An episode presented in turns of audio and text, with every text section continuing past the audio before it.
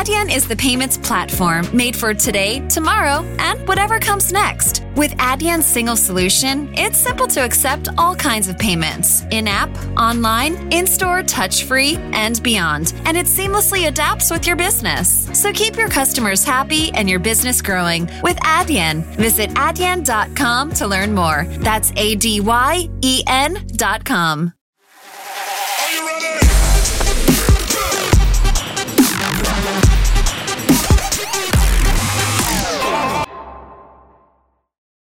A nível, a nível académico, eu, eu nunca, nunca quis muito seguir, seguir o, o ensino superior. Um, achava que valia mais uma, uma questão prática. E então quando, quando acabei os estudos, pronto, o ensino secundário, decidi que, que, estava na altura de começar a entrar no mercado de trabalho. E, portanto, na altura, como tinha vindo de uma área de artes, entrei, entrei numa empresa que tinha uma, uma gráfica, portanto, eles faziam publicações especializadas, na altura para, a área da banca e o setor automóvel, uh, e eu entrei nessa empresa para ir fazer a parte gráfica das revistas e etc. Só que aquilo não, aquilo não era por ali, aquilo não, não, não mexeu assim muito com o bichinho, e então, na altura, já, já para aí em 98 ou 99, eu decidi que estava na altura de começar a olhar para a web e tirei umas quantas formações na área, de, na área web. E pronto, coincidiu mais ou menos que surgiu uma oportunidade dentro dessa empresa. eh, e comecei a trabalhar no departamento de web que abriram na altura, portanto para digitalizar um bocadinho aquilo que era, que era o papel, portanto passar as revistas para um formato digital um, e também na altura começou um outro segmento de negócio portanto, a fazerem eventos sobre, sobre essas áreas, da área da banca, a área do setor automóvel, administração pública. E depois fui, fui parar ao grupo Full Six. Pronto, a Full Six, eh, na altura, eh, tinha, tinha duas agências, portanto, tinha a Full Six e tinha uma outra empresa chamada Six Co., eh, que fazia muito nearshoring na altura. Portanto, nós já trabalhávamos para as nossas agências em Inglaterra, em França, e, portanto, eu fui parar como, na altura, Junior Front-End Developer, pronto, e comecei a trabalhar logo com o mercado inglês, eh, que foi, foi muito interessante. Eh, fazíamos algumas, algumas manutenções para marcas como Alfa Romeo, como a Tesco, Waitrose, que é a cadeia de supermercados, eh, e portanto fazíamos essas manutenções e tínhamos alguns projetos também, também novos. Aqui pelo caminho, por volta de 2012, também surgiu um, um desafio interessante, convidaram-me da Edit para, para dar aulas, e portanto aí foi, foi um outro desafio que eu sempre, eu sempre tive um bocadinho fascínio de, de, poder fazer isso e de comunicar com, com muita gente e, e gosto muito de, de, falar e tentar expor um bocadinho as minhas ideias, mas em frente, em frente a uma turma é sempre um desafio grande e que nos mete algum medo. Uh, mas pronto, eu lá fui dar, dar o corpo às balas, como se diz, e, e correu muito bem. E, portanto, eu dava um pequenino módulo de front-end num curso de UI UX, um, portanto, eram cerca de 16 horas ah, de, de aulas portanto em aulas de 4 horas, portanto era pouco, era pouco tempo, mas correu muito bem, uh, passado aquele primeiro nervoso, nervoso miudinho, ganhei-lhe ganhei o gosto e já lá vão quase 9 anos a dar, a dar aulas na Edit. A dada altura fizeram também o desafio de, de construir um curso só de front-end e portanto também com mais, com mais duas pessoas montámos um curso só de front-end e já o damos há, há muito tempo e, e tem, sido, tem sido espetacular porque Hoje em dia, para aí 50% da minha equipa da Full Six foram meus alunos, portanto também é um bom mercado para, para recrutar talento. Uh, pronto, e a evolução na Full Six continuou um bocadinho, um bocadinho por aqui, fazer estes tipos de, de projetos. Uh, a dada altura, e portanto mais recentemente, à volta de 3, 4 anos, o grupo Full Six, como devem saber, foi adquirido pelo grupo Avas. E portanto houve, houve, algumas alterações que fizemos também internamente, porque tínhamos duas equipas de desenvolvimento separadas, portanto tínhamos uma equipa na Full Six e uma equipa na Grand Union, decidimos integrar tudo. E quando fizemos um, um bocadinho este, este, merge, também me convidaram para não só ficar com a equipa da Full Six, como ficar com a equipa que já tinha na Grand Union e, e ficar, entre aspas, a, a, gerir esta, esta equipa e a tentar encaminhar as coisas. Foi, foi outro, outro bichinho que ficou ali, também com um bocadinho de medo, porque eram, eram cinco pessoas, passei para 15, uh, e portanto também outro, outro desafio com outras, com outras coisas para fazer, mas, mas sem dúvida incrível, incrível, uma equipa incrível, numa empresa incrível, portanto tem corrido, tem corrido muito bem. Um, e agora, em, em parte com a, com, a, com a, parte de inovação, uh, está a fazer mais ou menos um ano que me fizeram também o convite de agregar a área de inovação à área de, gestão de, front-end. O que é que o que é que nós tentamos fazer na área de inovação? Tentamos ser um bocadinho disruptivos, tentamos trazer ideias, ideias novas para os nossos clientes comunicarem, portanto, a responsabilidade do Head of, of Innovation é um bocadinho estar, estar à frente e tentar apoiar a equipa e a empresa para, para ter essas ideias e saber como podê-las implementar, porque na realidade estamos a falar às vezes de coisas que, que não existem ou que existem aplicadas a, outros, a, a outras formas, a outros mercados, a outras tecnologias e tentar fazer um merge para que isso possa ganhar uma, uma nova vida e trazer eh, formas diferenciadas aos nossos clientes e depois às pessoas que utilizam, que utilizam seja uma plataforma, seja um, um UP de rua, seja uma, uma instalação, portanto é um bocadinho por aí uh, e portanto dar, dar esse apoio a, a todas as pessoas que, que, que, na organização pensam ideias, pensam, pensam formas diferentes de comunicar. Por outro lado, a área de front-end é uma área um bocadinho mais,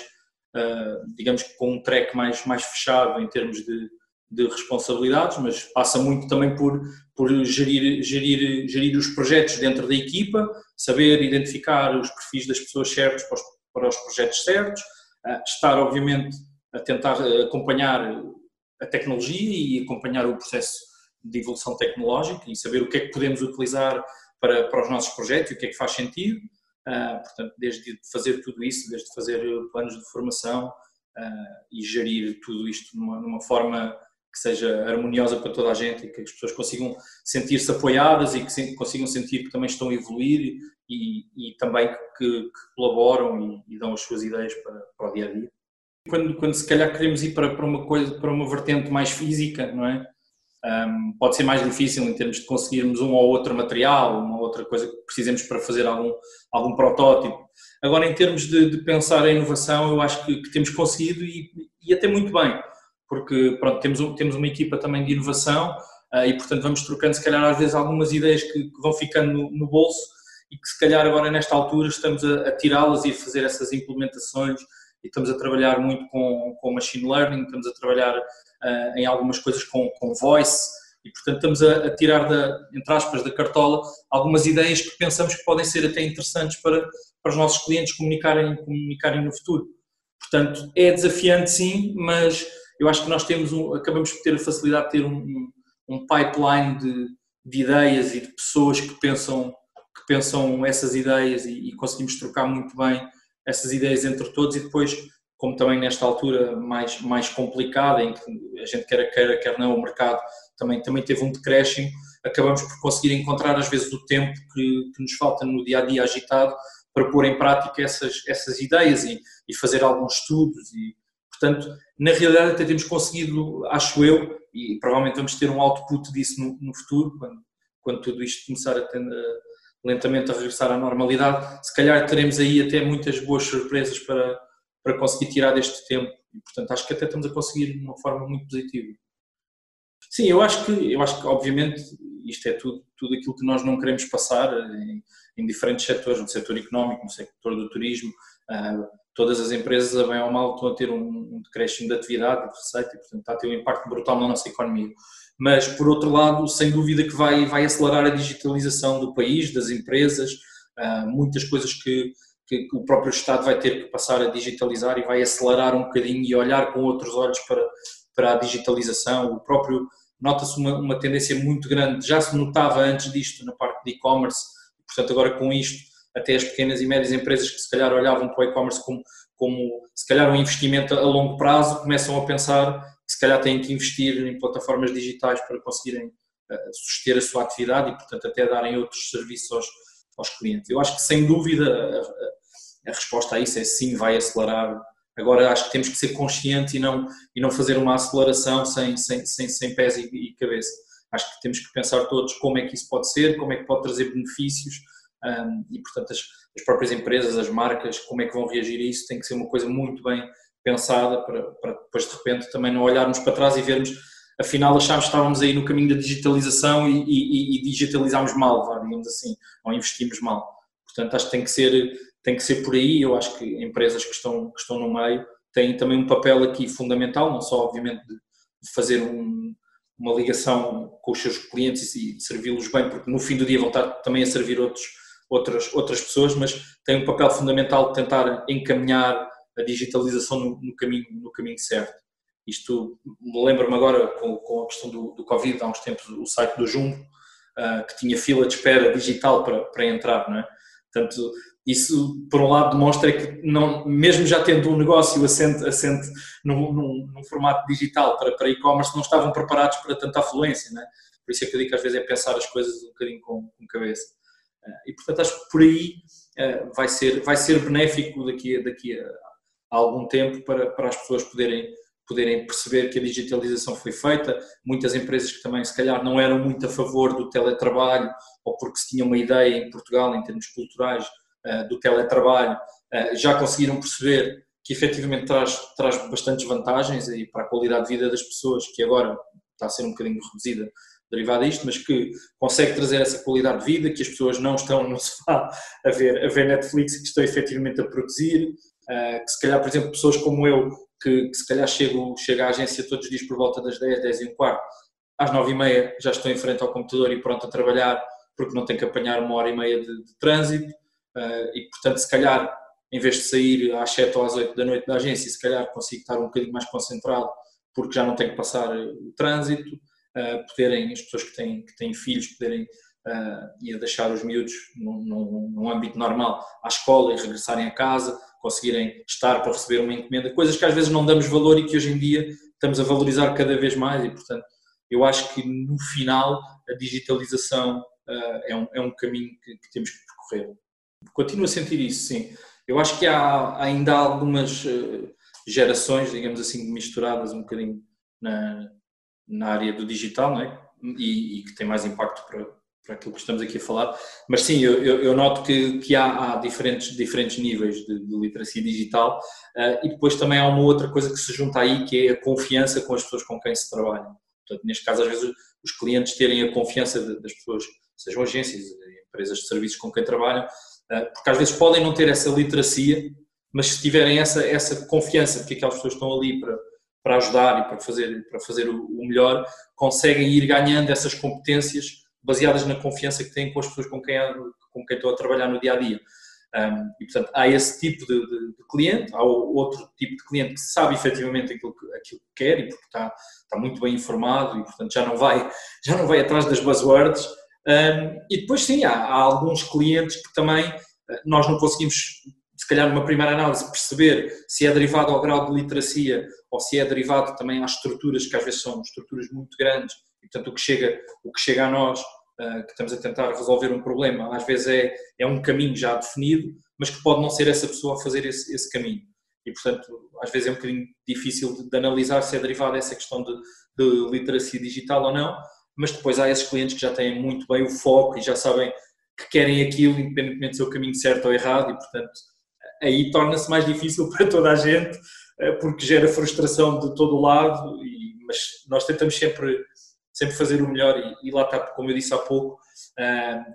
o que eu senti cada vez que contactava mais e mais, mais com clientes era que havia essa abertura para quando havia alguém, por exemplo, nomeadamente de front-end, a explicar uma situação de front-end, eles conseguiam perfeitamente encaixar e, e, e, perceber o que é que estávamos a falar, quando se calhar, se às vezes não, não houvesse esse apoio tão próximo das, das, várias equipas, seria mais difícil a mensagem chegar lá. Mas sim, ainda há, e, e eu acho que para, para o bem de todos, e eu costumo dizer, e é uma, é uma ideia com que às vezes partilho com, com, os meus colegas, eu acho que quando pessoas de, de se calhar da, da, minha geração ou uma geração antes tiverem encargos de decisão, nós, enquanto prestadores de serviço e, e etc., vamos ter que ser ainda melhores, porque vamos estar muito mais abertos ao escrutínio, uh, porque já vão saber do que é que estão a falar, vão saber falar de performance, vão saber falar de, de, de marketing, vão, vão saber lá está, a tal digitalização já é comum e já é normal para essas pessoas. Portanto, quando essas pessoas atingirem esses, esses painéis de decisão, nós ainda vamos ter que ser melhores. E, portanto, eu acho que isso, isso é bom. Em relação aos mídias tradicionais, é um bocadinho estávamos a, estávamos a falar, já, não, já, já praticamente ninguém, e, e mesmo até no grupo de amigos e grupo de colegas, muito poucas pessoas consomem os mídias tradicionais da mesma, da mesma forma. Eu lembro-me quando era, quando era miúdo, quando ia, quando ia para a escola, às vezes saía, saía no jornal A Bola uns fascículos dos três grandes e eu ia a correr comprar o jornal e aquilo para mim era,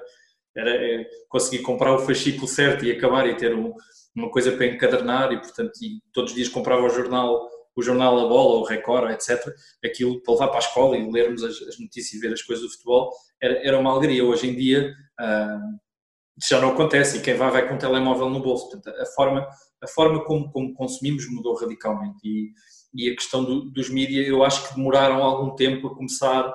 a começar a pensar essa, essa digitalização porque sempre se sentiram num, num ponto privilegiado, não é? Portanto, toda a gente via o jornal das oito uh, e, portanto, agora se calhar as pessoas não veem o jornal às oito, veem quando lhes apetece e se calhar já não veem na televisão, veem no que está mais à mão no telefone para consumir as, as notícias.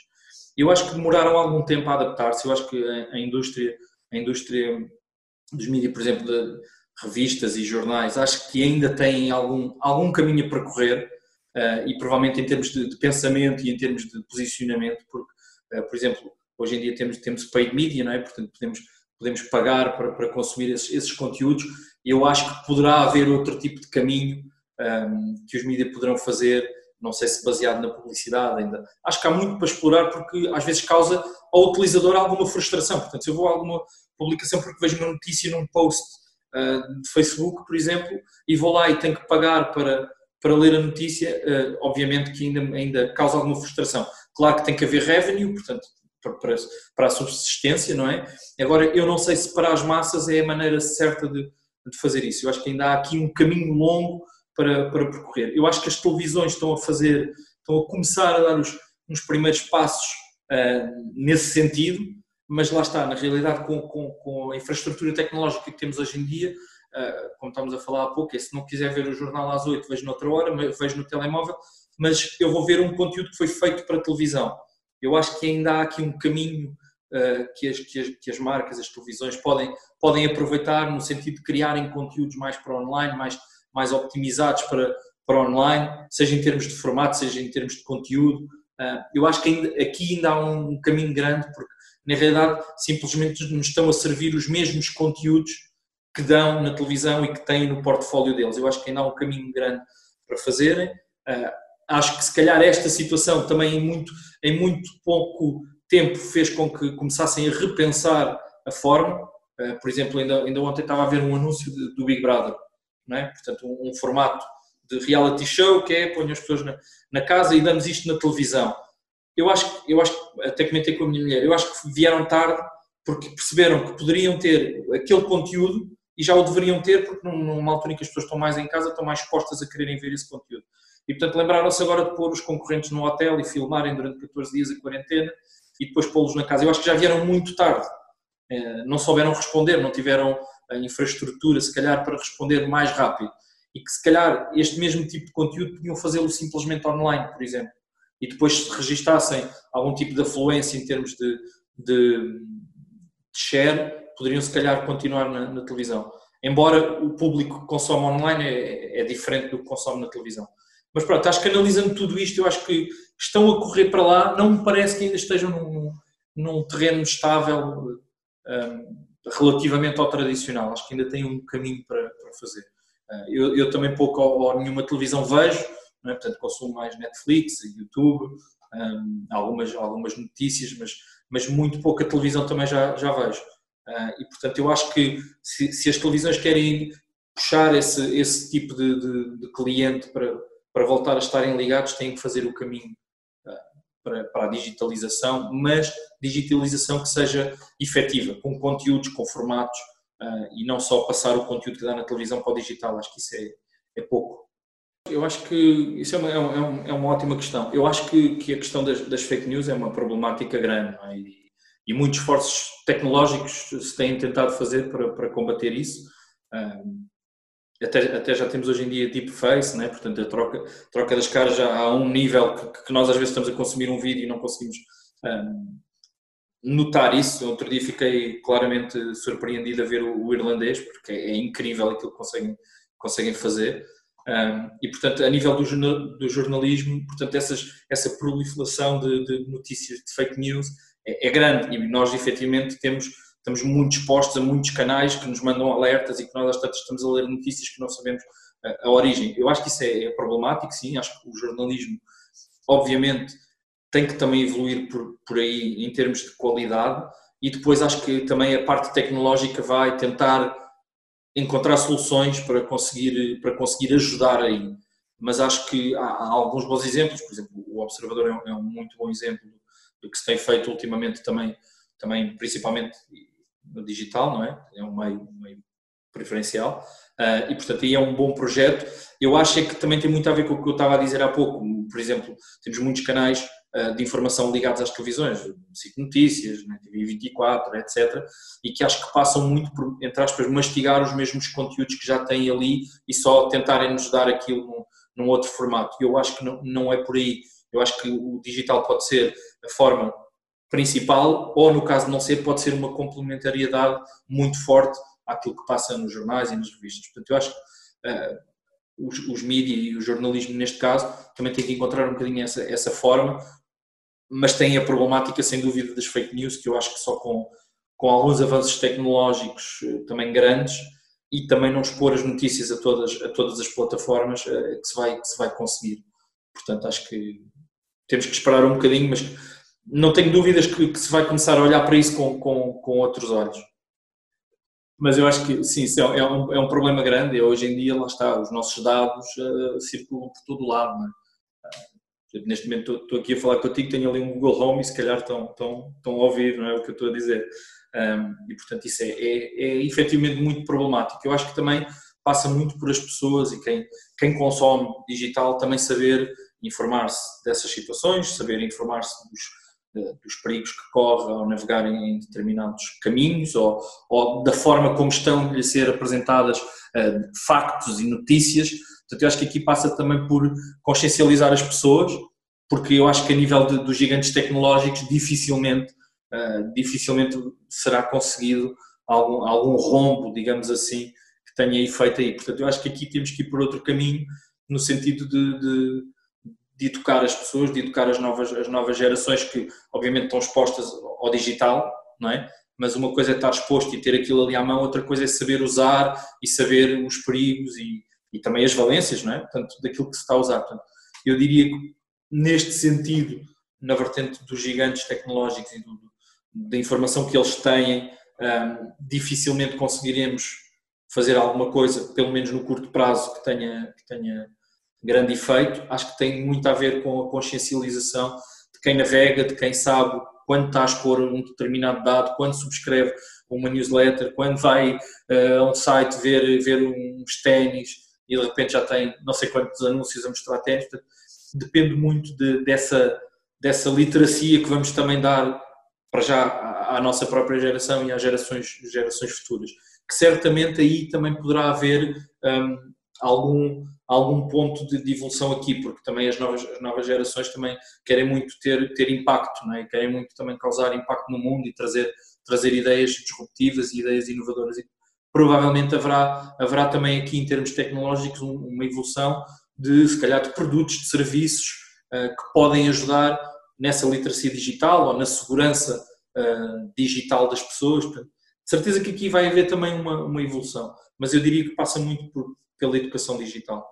Não sei, não sei, não sei se lhe chamaria ingenuidade, não sei, não sei. Isso aí, isso aí quando mete, mete muitos gigantes e muitos poderes eh, ao barulho, digamos assim, eh, dificilmente é, é algo ingênuo, não é? Não sei até que ponto eu até, até consigo se calhar acreditar que numa vertente quando a Google estava se calhar nos seus primeiros 5, 10 anos a surgir como gigante tecnológico não houvesse essa preocupação. Agora, hoje em dia, eh, de certeza que há, há muitos lobbies, há muitos poderes misturados em que têm, que interesse também em ter, em ter esses dados e facultar uh, essa informação, não é? Eu, eu, há uns tempos um, achei, fiquei um pouco, um pouco preocupado porque entrei no carro para levar o meu filho à escola e o telemóvel avisou-me a dizer chegas ao colégio X daqui a 15 minutos e portanto ele já sabia as minhas rotinas uh, para onde é que eu ia, para onde é que eu não ia tive que logo desligar essas coisas porque já era, já era demais portanto eu, eu acho que e, lá está, eu não vejo, eu, não sou daquelas pessoas que vê como essa partilha desses dados sejam só para o mal.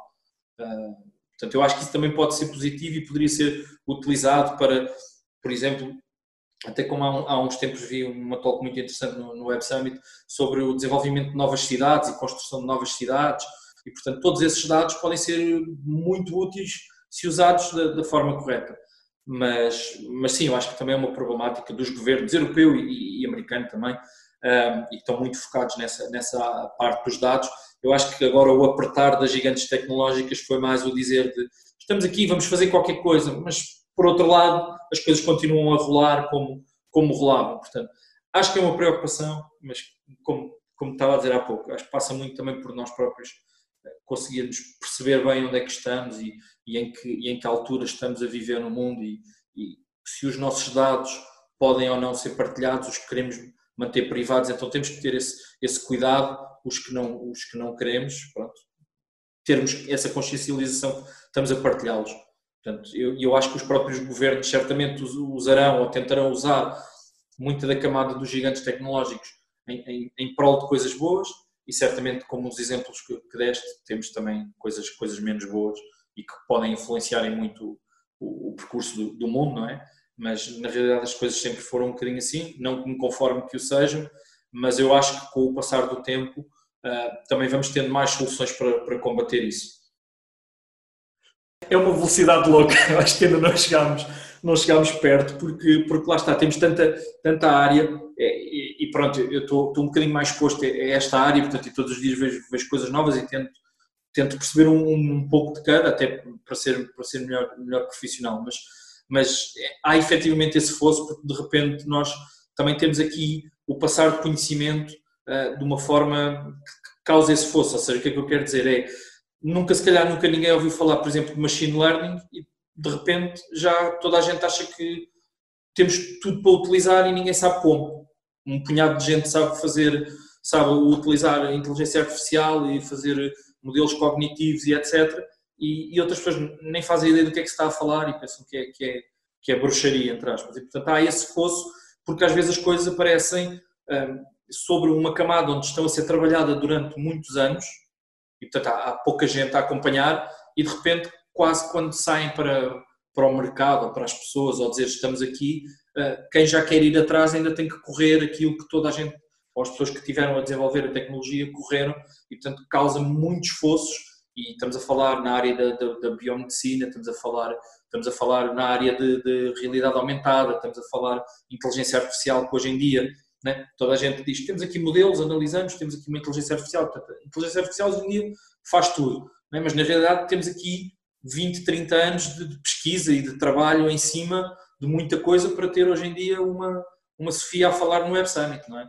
Um, e, portanto, hoje em dia, as pessoas há 3, 4 anos viram isso no Web Summit e toda a gente ficou maravilhado. Mas há décadas de trabalho sobre isso, não é? É como os carros autónomos da Tesla, não é? Portanto, aquilo não, não foi de um momento para o outro que a tecnologia possibilitou, já, já havia muitos estudos e muita, muita coisa para trás. Portanto, é muito difícil, se já para, para nós que estamos aqui nesta, nesta, nesta área, ah, no meu caso mais de inovação e de front-end, ah, tentar acompanhar a evolução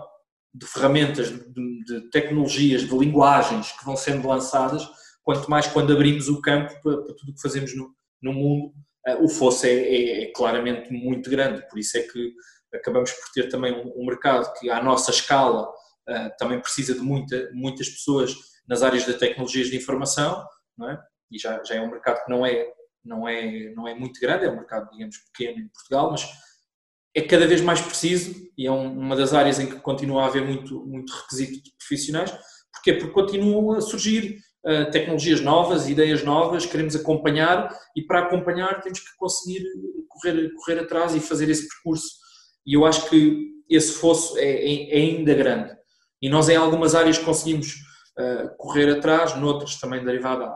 à escala e ao investimento que, que temos também em tecnologia em Portugal, vamos ficando um bocadinho, um bocadinho mais para trás. Eu tive o meu primeiro, o meu primeiro computador com 9 anos e foi um, um IBM PS1, uh, pá, incrível, custou uma pipa de massa aos meus pais uh, e nunca, por acaso nunca fui, nunca fui de, de Spectrums nem nada, porque quando tive o PS1 já era, aquilo já era uma máquina incrível e lembro-me quando comecei a minha incursão nos computadores de ter guardado um jogo, o Doom, que eram três disquetes e guardei aquilo religiosamente até o dia que tivesse um computador que desse para jogar o Doom. Uh, e portanto,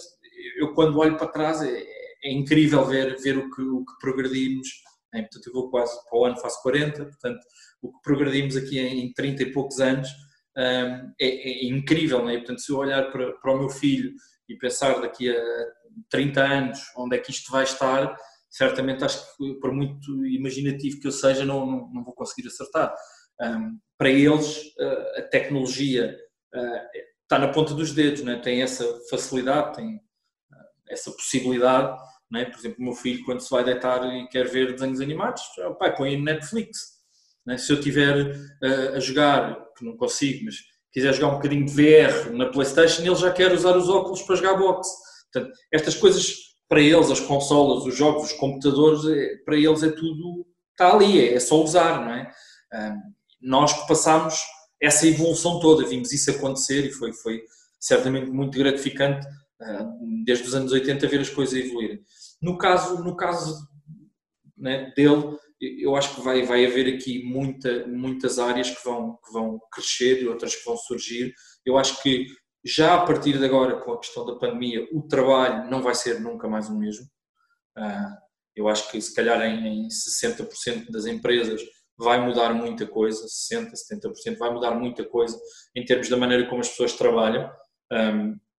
eu acho que no caso dele, provavelmente, uh, se calhar haverá mercados como a aeroespacial que vai, vai dar um boom muito grande uh, daqui, daqui, se calhar, a 5, 10 anos. Uh, aquilo que se fala, já estávamos um bocadinho a falar, a falar da, da, da ficção científica que se tornam, tornam factos. É verdade, a gente vê hoje em dia coisas que nunca pensaríamos que fossem capazes de ter, não é?